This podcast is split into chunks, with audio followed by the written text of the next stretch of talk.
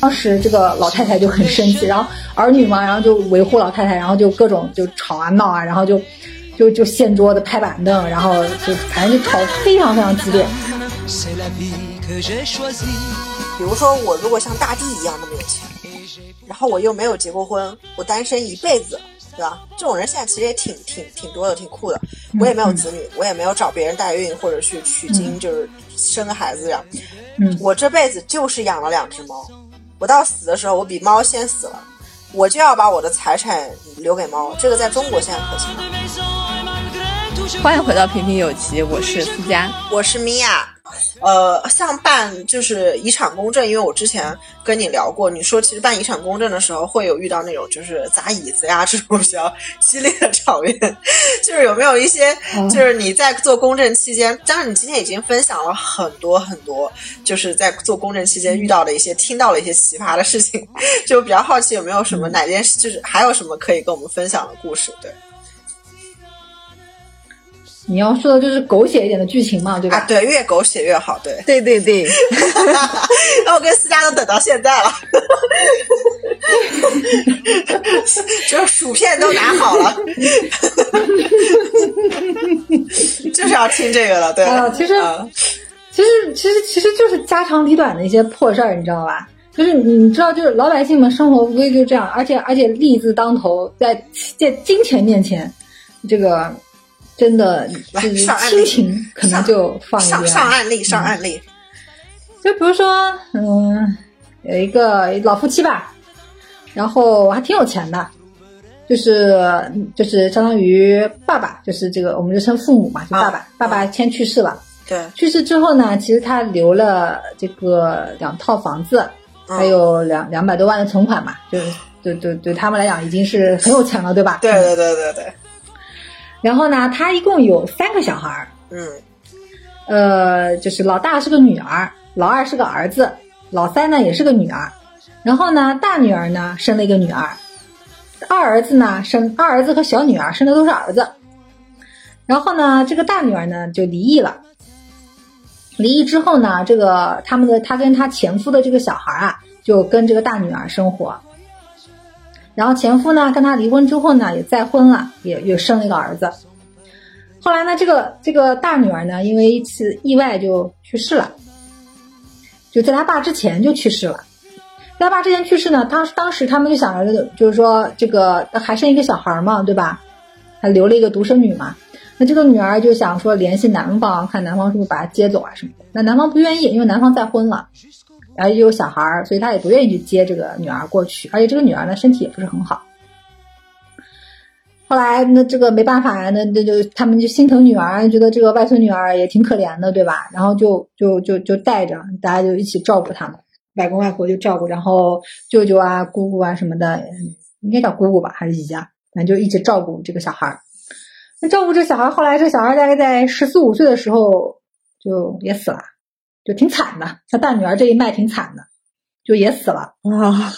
嗯，因为她一直身体不很好，就是小女孩是娘胎带出来就有病嘛，就身体不好，所以他爸爸也不愿意要这个小孩，因为他在而且再婚又生了个儿子，他更不愿意要这个女儿了。嗯，然后他后来知道这个女儿有病了之后呢，他可能就每年多给个两两万块钱左右吧，平时嘛也就也就那样，也不太怎么管这个小孩。那现在这个老爷子去世之后呢，他有财产啊，对不对？那他现在就就现在就剩下一个老伴儿，还有一个儿子一个女儿。嗯，那儿子女儿肯定心想，就是说，就剩下两套房子，还有两百多万存款，那就本身这个老这个老太太她就能分一半嘛，对不对？剩下来一半再参与继承。对，所以儿子女儿就商量了，就这一个妈了，然后就就房子和存款都先给妈妈，就就两个人都放弃，都先给妈妈。然后等妈妈百年以后，然后他们兄妹两个再一人一半嘛，对吧？就想的也挺好的，但其实他们忽略了这个大女儿和他大女儿那个女儿的存在。然后后来之后，他们到公证处来咨询，公证处咨询之后，我们告诉他，就是说，因为大女儿在父亲之前去世，所以大女儿呢，她有一个。代位继承权就是他就不是大女儿，大女儿的独生女有一个代位继承权，因为就是说子女先于父母去世的，他的晚辈直系血亲可以代位继承。这个直系血亲包括了女儿、女儿的女儿、女儿的儿子，反正就一代一代传下去嘛。然后呢，所以他他他的就是大女儿的这个独生女，就是他这个老老夫妻两个这个外孙女，他只有这一个外孙女嘛。他这个外孙女呢是可以代他母亲来继承他母亲应该继承的那部分份额，但是呢，他这个外孙女儿呢也死了，但是他死的呢是时间呢是在这个这个他就是他外公之后，所以他实际上实际上已经取得了代位权，所以他继承的这部分财产呢就要转给他的法定继承人来继承，叫转继承，这就是继承里面 最烦的又转又代，你知道吗？就是。转了继承的转继承，我们就按法定继承来走，那就是父母、配偶、子女。他去世的时候才十四五岁，没有结过婚，所以没有配偶。嗯，母亲也去世了，只有一个父亲。那也就是说，他这个外孙女能继承的份额，就转给了这个大女儿的前夫来继承。也就是大女儿的前夫坐在家里就一笔财产。明白了吗？天哪，这也行？按照法律，他对这个女儿没有尽过任何，没有几乎没有尽过什么责任。对啊，然后还能就天上掉一个大馅饼下来。然后呢？后来最后我们就跟他们说了这个事情，然后后来他们就。找到这个这个他们以前的这个大姐夫，对前大姐夫，前前大姐夫，然后就意思就是商量，就是说我们可以给你一部分钱，他还但是你就放弃。哎，你想这这这这这本来就是人家应得的，法律上规定的，你说你就实打实的分，人家也能分不少呢，对吧？然后然后就说我给你一点钱，但是你你给钱这个事情，因为我们在公证处，你放弃，我就是要问你，你要还是不要？你不要就是不要，不要跟我说什么你们私下达成什么协议，这是你们私下谈的事情，在公证处。我们不管，对不对？但是就是说，他们就私下里谈，就是说我们给你一笔钱，然后后来，但是这个男的不知道多少钱，你知道吗？具体他不太清楚，他们可能没说清楚。然后这个男的就一开始就同意了，同意之后，然后到了公证处，到了公证处，我不能不告诉人家你要继承多少份额，你觉得是不是？是的，对吧？作为公证人，我肯定要告诉你你要继承多少份。多少份额呢？是二二分。你算啊，两套房子两百万去掉一半。就是他，那就是应该是六分之一的这个老父亲的财产，对吧？嗯，对吧？嗯，我跟我跟听众掰扯一下。就是，如果是正常情况下，一对夫妻有三个子女，然后如果夫妻当中有一方去世的话，另外一方是，呃，先是 automatically，就是先是自动是二分之一，因为夫妻共有财产，他二分之一本身就是他的。除了这二分之一之外，这个男方剩下的二分之一才可以作为遗产再分。怎么分？配偶和自己的子女，然后再平均分。哦，不对，八分之一，八分之一。哦，对，因为还有个配偶，对，还有个配偶，大女儿、二女啊，对，八分之一，八分之一。所以说，刚才这个八分之一是怎么算出来的？是他首先这个老父亲走了，那么这个老母亲是有二分之一，然后这个老父亲的二分之一要再分给老母亲、老母亲及其他三个子女，所以应该是二分之一再除以四是八分之一。我跟听众朋友们掰扯一下，这个我觉得大家还是可以知道一个常识的，对，嗯。对，然后后来跟他说了多少钱之后呢？大概能继承多少钱？你你如果不继承的话，你放弃就这么多财产。男的一听他就不愿意了，他就发现这个金额到了一定程度嘛，对吧？这还是觉得，对他觉得这么多钱他拿回去。嗯，老婆孩子 再说？还有儿子呢，儿子很烧钱的。这就是人性。不要白不要啊！我要你，我收你。你想，他跟他谈，顶多能给他个十万，不得了了，对不对？是的，是的。嗯，但后来想，那我继承的话，我可拿的不止十万块钱。然后这个时候他就不太愿意，不配，非常不配合，就不愿意放弃，不愿意放弃，然后就吵起来了。然后人家就说你这个小孩儿，你对你你你你跟我大姐就离婚了，对你对这个小孩没有尽过一天的责任。我大姐去世之后，大姐去世之后这么多年，这个小孩的医药费啊，想平时的生活照顾都是我们全家在照顾他。你每年就给两万块钱，零头都不到，你你你都没有关心过自己的女儿啊！你现在就想凭空拿这么多钱，然后而且。反正就是，就两家各有各的理。他说我就英格的，这就是我的，我凭什么要放弃？对，他说的也没错，对吧？就是他的。然后，但是从情感上来讲，你可能会更多的会愿意站到这家的这样的一个角度。然后当时这个老太太就很生气，然后儿女嘛，然后就维护老太太，然后就各种就吵啊闹啊，然后就就就掀桌子拍板凳，然后就反正就吵得非常非常激烈。后来这个事情就在你们公证处大厅里面吗？就是还是你们是有个小接待室吧，接待室，接待室，小接待室，嗯，就吵得很凶，然后就完全就没有办法控制住，整个办公处、公证处办公室都能听到他们在那边叫嚣。后来最后没办法，然后就跟他说，就你们控制下情绪，就是东西砸坏了是要赔的。然后我就说你们这样子，就因为他们完全谈不拢嘛，就公证没法办，因为你谈不拢啊，公证处必须就是说，嗯，讲起来你是可以这么分，但是如果你们就是说协商一致，我们也可以不按照份额平均分，就是你讲起来说，我刚刚说了，就是可以八分之一八分之一要按份额分，但是如果就是所有的继承人坐在一起，我们协商一致，我比如说谁多拿一点，或者说为了凑一整套房子。对吧？比如这套房子我给谁谁谁，我继承这个这个存款，或者我存款多分一点，反正就是你不平均分也行，只要你有一个析产协议就可以了。然后我说你们这样子谈不拢，那你们就没有办法去办公证。那你要不你们如果矛盾特别激化的话，那你们就走诉讼程序到法院去。后来最后这个证也没有办成，因为他们矛盾太激化，就这男的他都就男的。就贪念就起了嘛，就不可能说轻易放弃了，不是说，呃，五万十万就能就能搞定的事情，对吧？就谈不拢，后来最后就去诉讼了吧？应该具体后来怎么样，我就不知道了。那你们办遗产的这个证，我理解就是他的遗产，就是他的这个额度越大，你们的这个佣金越高，是这个意思吗？他是按照百百分比收费的，还是他有一个？他有一个继承的话是按照继承标的来收费的，就是呃。嗯，就比如说像他这个存款，像他这个财产，像他这个两套房两百万，你们大概佣金大概嗯，以前高一些，现在以前高一点，大概是能拿到百分之多少？降了几轮。以前的话，五位数的公证数，那公证费应该能收到的吧？五位数的两套房子嘛，房子房子比较值钱，对，至少比如说一两万公证费还是能收到的。哦，嗯，那那对对对。这到这一两万到你们手里，还是说到你们工资还要再打个折？这样到公证处账上呀？我们要想想，我们可能私人收呢。我们是要交税的，就是公证处自己要收。嗯，我们只能说，就是说你你收的这笔公证费，对，它会有一个备注记在你的名下，这是你收的，谁谁谁哪个公证员收的。到时候绩效考核的时候，可能会就是算你的绩效。然后按照你的绩效去提成，是这个样子的。收费全部都是要开在公证处名下，开公证处的发票的。那那个能够拉到那种，比如说一千万或者几个亿的这种遗产的，他的那个绩效会比你高一点吗？就是他的那个，那收费也高啊。嗯。但是几个亿的遗产我们没办过，没办过是吧？你们这边就是你在你在你要知道七年真正最多的是多少？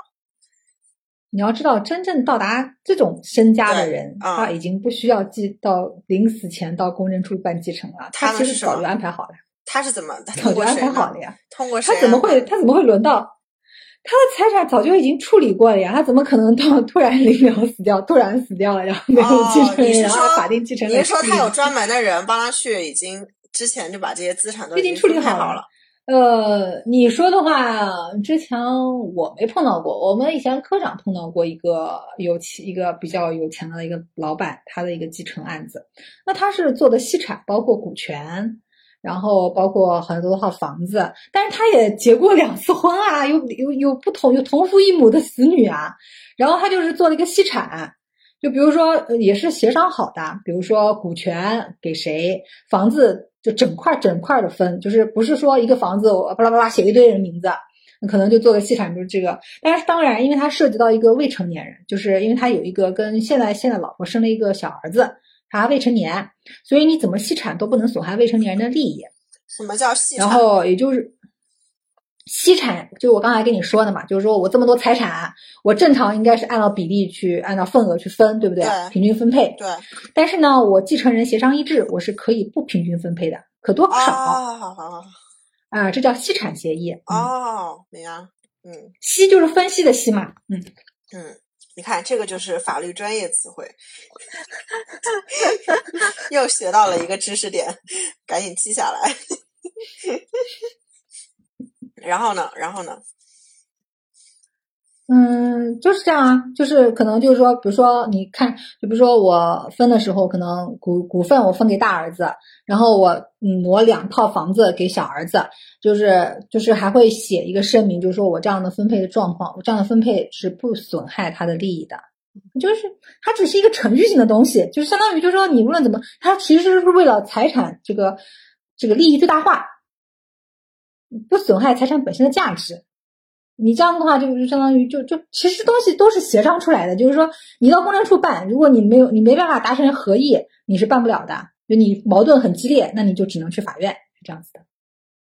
哎，那像刚才那个案子里面，如果如果不想让那个前夫、前大姐夫继承到这个财产的话，有没有什么办法呢？嗯，我觉得没有办法。立遗嘱啊，就就是立立遗遗嘱是吗？哦，对，提前立好遗嘱，或者提前就把财产给提分配好。前想好这个风险，提前做个遗嘱公证是吧？其实，其实，其实这就是因为他们不懂。如果他家里面 但凡就是比如说直系亲属里面有一个懂的，那就会预知到这样的一个情况的可能的发生。当他这个当他这个外孙女死掉的那一天，其实就应该知道这个事情 会有多大概率会发生，然后未雨绸缪一下。嗯，就因为他们觉得啊，人死如灯灭，好像人死了就死了，那财产就是活着的人分了，对吧？就就他可能会朴素的情感是这样想的嘛。嗯因为我觉得其实现在听我们节目的，就是我不知道听众是二十到三十的比较多，但其实应该也会马上会面临这个问题，因为可能会有爷爷奶奶、外公外婆去世或者什么。你想想，就是这些东西，还是多了解一些，对于这个是有意义的。然后，当然有一些现在爷爷奶奶、外公外婆还是比较新潮的，他本身就有这个法律意识。但其实大多数人，就像就像 Vivian 刚才说的，其实他们像很多人，他其实是不懂的。临到了的时候，如果说子女关系很和睦，倒还好。但是刚才他讲的这个有点，就是这个案例，在我听来还是有点少数了啊。就是这个有家庭有有不幸，然后这个又特别特别的，但是我觉得知道这个事情，总归能够保护自己也是挺好的。嗯，对对。因为现在大家都说要提高我们的法律意识嘛，但是如何提高，要提高到什么样的程度，其实我都还是很茫然。就作为普通人的话，大概了解法律要了解到什么样子？或者说有没有个优先级？我就是这么多法律，我没有办法都了解，然后我就先了解哪一些比较重要的。我们从哪些渠道可以去最快的了解一些民法衣？食住看罗翔吗行，？衣食住行都会跟 罗翔那是刑法，好不好？你轻易不会犯罪的。就万一我想民告官或者 我什么希望永远不要接触，触到这个。对不对？呃，这个概率也其实也比较低，也比较低，对吧？嗯，就对你只其其实你生活当中接触最多的就是民法，你把民法典看一看，嗯，其实就民法哎其典有多实我觉得民法典有多少页啊？就是 民法典就是民法典没有多厚，那就啊就这么厚，哎不，你不要，我不要，我不要听一个学法的人跟我说那书没有多厚。千千千千把条吧，嗯，千把条。啊，我的嗯妈呀！嗯，看哎，我真的觉得对我挺有没有什么科普型的法律读物啊？就是我觉得直接让我们去读法条，嗯，可能我们也没有办法读。懂。看看那些什么，你不是刚刚说电视里很多都骗人了吗？就是 看一些纪录片啊，然后一些那种就是综艺类的，就是比如你有什么说访啊，不是综艺类，访谈类的。你有什么推荐吗？就是我，我觉得我们今天你都来到我们这个节目了，然后有没有什么可以给我们普罗大众推荐的？你觉得还比较呃好，以你专业的角度来说，看起来还可以的纪录片和或者是综艺，或者是电影或者什么之类，anything。看这期平平有奇啊，啊，太上太上道了吧！哎因为我觉得其实好多综艺节目，就比如说什么《今日说法》、什么《法治在线》，好像说的都是刑法，嗯，就是因为我感觉好像差不多很多都是因为刑法的刺激性比较大一点，我只记得所以它更容易对戏剧性，对，所以它更容易做成这种节目类的。是的，民法类的，说实在的，就是一些家长里短。哎，因为我记得我小时候，我爸我妈哦很爱看一个叫《法律大讲堂》，然后那里面讲的好像全部都是什么婚内出轨啊，然后财产怎么分呐、然后什么就是婚内出轨把这个财产说要给一套房子给小三啊，这个小三到底能不能分得到？道我爸我妈为什么那么爱看这个。人人都有一颗朴素的八卦的心。对啊，真的，我觉得法就没听到多少，就其实就是光听听八卦。当真看，嗯，对，听故事情节，对啊真正你要跟他讲法条，多枯燥啊，他不愿意听是的，是的，因为我总觉得，就是像嗯刚才那种遗嘱的事情哦，就可能我们自己从来没想到会发生，但是当发生的时候，嗯真的就就措手不及，是不是？觉得哎呀，这个这个人怎么就就就得到这个财产了，就就心里难受对啊觉得好像不公平，对不对？嗯对啊，对啊，对啊所。以说，就是就是你学了法律之后，有时候真的觉得就是他，嗯，有时候也挺也挺无奈的，就很多东西他这么规定，他也没办法，对不对？你想立法者，包括你，比如说像现在新的民法典继承里面修改了，他那个代位继承以前是就是第一顺位，就是子女先于父母去世是可以代位的，现在增加了这个呃，现在增加了这个什么兄弟姐妹第二顺位继承人。比如说没有第一顺位了，比如说呃子女、配偶、父母都没了，然后就其中就开始用第二顺位继承人，兄兄弟姐妹、祖父母、外祖父母。那么一般情况下，就是父母都不在了，祖父母、外祖父母大概率也是会不在的，对吧？那其实第二顺位核心的就是兄弟姐妹。那如果兄弟姐妹在他之前去世呢？那以前是不能代位的，现在是可以的，也相当于有可能你的财产会涉及到你的侄子啊、外甥啊这样子。那那其实的话，就是说从立法者的角度来讲，他考虑的是什么？他考虑的是大方向，他觉得我尽可能的去确保你家族财产的传承，对吧？就是说，因为你如果没有继承人，这个财产可能就收归国家了。我尽量保证你的财产在你的家族范围内进行流转、传承下去。但是有时候他，但是从个人情感来讲，就每个家庭情况不一样。打断一下，我有个问题嗯啊，我嗯其实今天特别好奇，就一直想问，我可以，比如说我如果像大地一样那么有钱，然后我又没有结过婚，我单身一辈子，对吧？这种人现在其实也挺挺挺多的，挺酷的。我也没有嗯子女，我也没有找别人代孕或者去取经，就是生个孩子呀。嗯我这辈子就是养了两只猫，我到死的时候，我比猫先死了，我就要把我的财产留给猫。这个在中国现在可行吗？在中国的立法可行，就你知道那个香奈儿的那个设计师大地的嘛，他不是把自己财产都留给猫了吗？对啊，嗯所以这个在中国可行吗？我挺好奇的。在中国的话，完了，罗翔，罗翔愣住了，哦，不是罗罗翔翔，愣住了，沉默了。罗翔是刑法，好不好？真是的，今天我就嗯，沉默了从民法意思自治的角自治的角度呢，是完全可以的，理论上是可以的，但是但是实际操作层面很困难。哦，理论上可以，OK。你怎么去？你让谁去管理你这个财产花在你的猫身上？所以你觉得大地他是怎么操作这个事儿？他好像是有一个委托人的。国外的法系跟我们法系不一样，他们他们是英美法系，我们就包括比如说像现在很多家族，比如说有钱人家，他都是搞那种一个嗯信托，对吧？信托遗产信托，对，遗嗯产信托的话，相当于就是说，呃，我为了比如说我的小孩比较平庸，他不适合继承家业，对吧？然后呢，但是我又要保证他，我的 有钱，我又要保证他衣食无忧，对不对？对对那这种情况下，又不能让让他一下子把家业全败光了。那这种情况下，我可以通过家族信托的方式，让他有源源不断的这样的一个收入，但是呢，又不至于把我的财产全败掉。但是像这种他好像有个信托，期限吧？他好像到了十八岁之后就可以支配他的那部分了，对吧？好像是呃，这个是每个人不一样的，就你你你立的东西，对对对，立的哦东西，我我可能看电影里看电影里那些富二代那，你像，那你像李嘉欣和那个谁呀、是那个那个那个叫许欣和谁晋亨，那他们不就是家啊族信托，每个月领工资吗？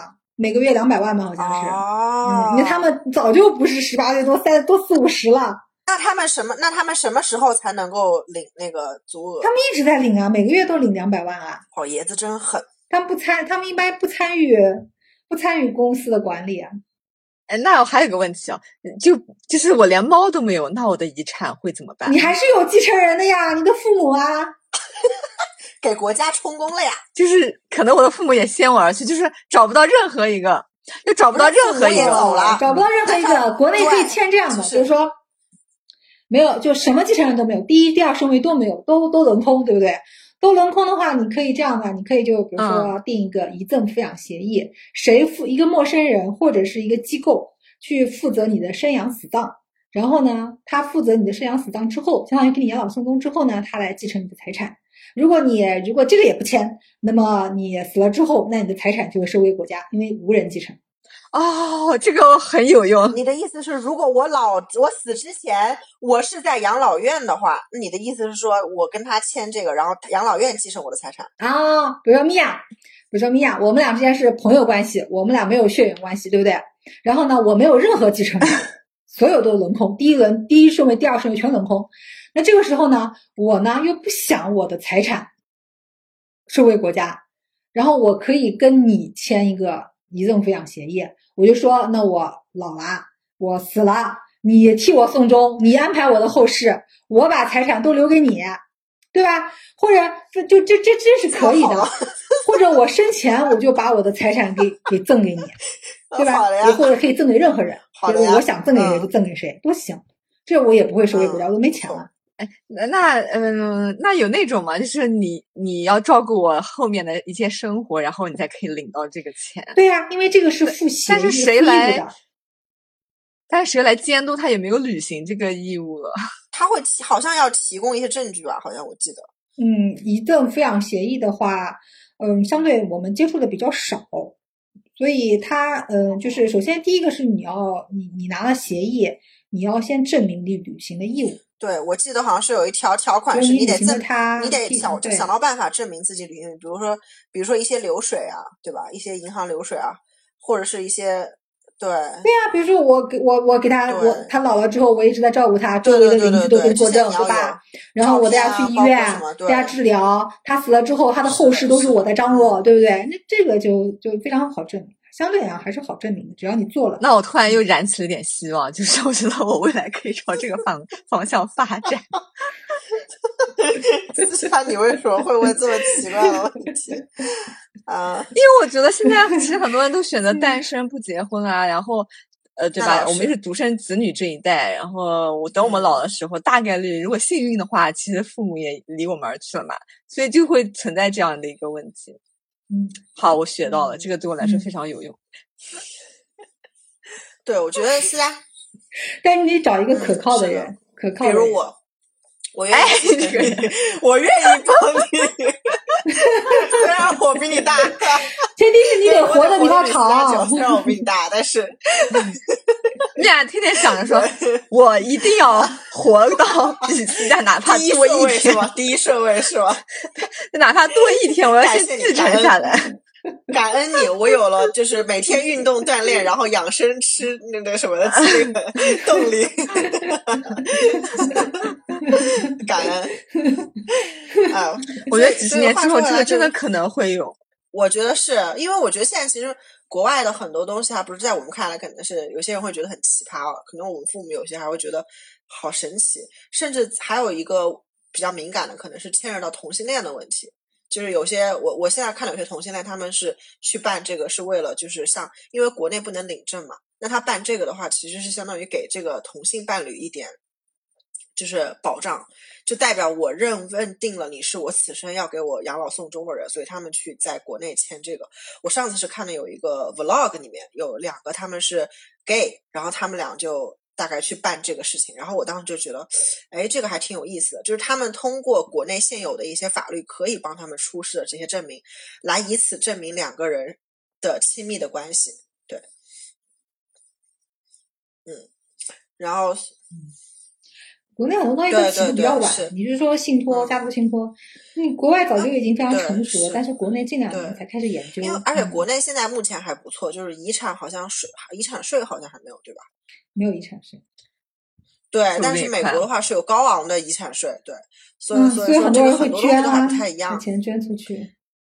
啊。嗯，国外的话就难怪中国就没有办法推行裸捐，因为中国比较好，我觉得，我觉得未来会是一个趋势，但是现在还有很多东西我们还没有到达那个层，但是我觉得这些都是有需求的，就是以后像像 Vivian 说的，有很多东西是需要完善的，现在还有很多东西可能还亟待解决，嗯，然后今天也提到了那个关于法法律这个事情，就知道很重要。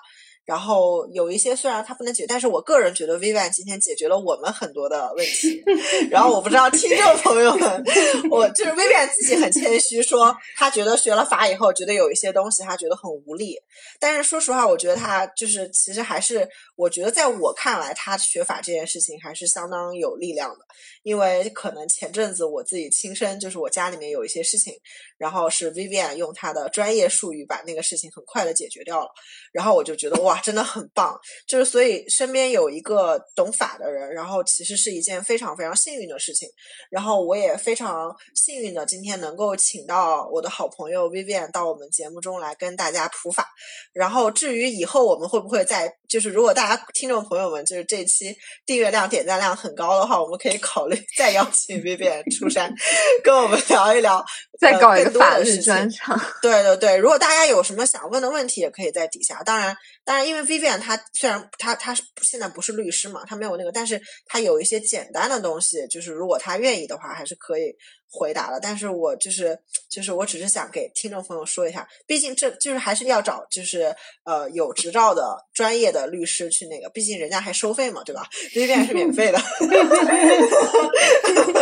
对，你看跟我们这所以撂所以就是唠这一个多小时，两个小时，得收多少钱啊？对，是的，是的，是的，非常非常感谢 Vivian 来到我们平平有奇。嗯，我们非常非常期待我们接下来还有一些话题还能够跟 Vivian 继续再聊。今天我们节目就先到这边，我们下期再见。拜拜哦，记得点赞、收藏和嗯拜拜订阅，拜拜。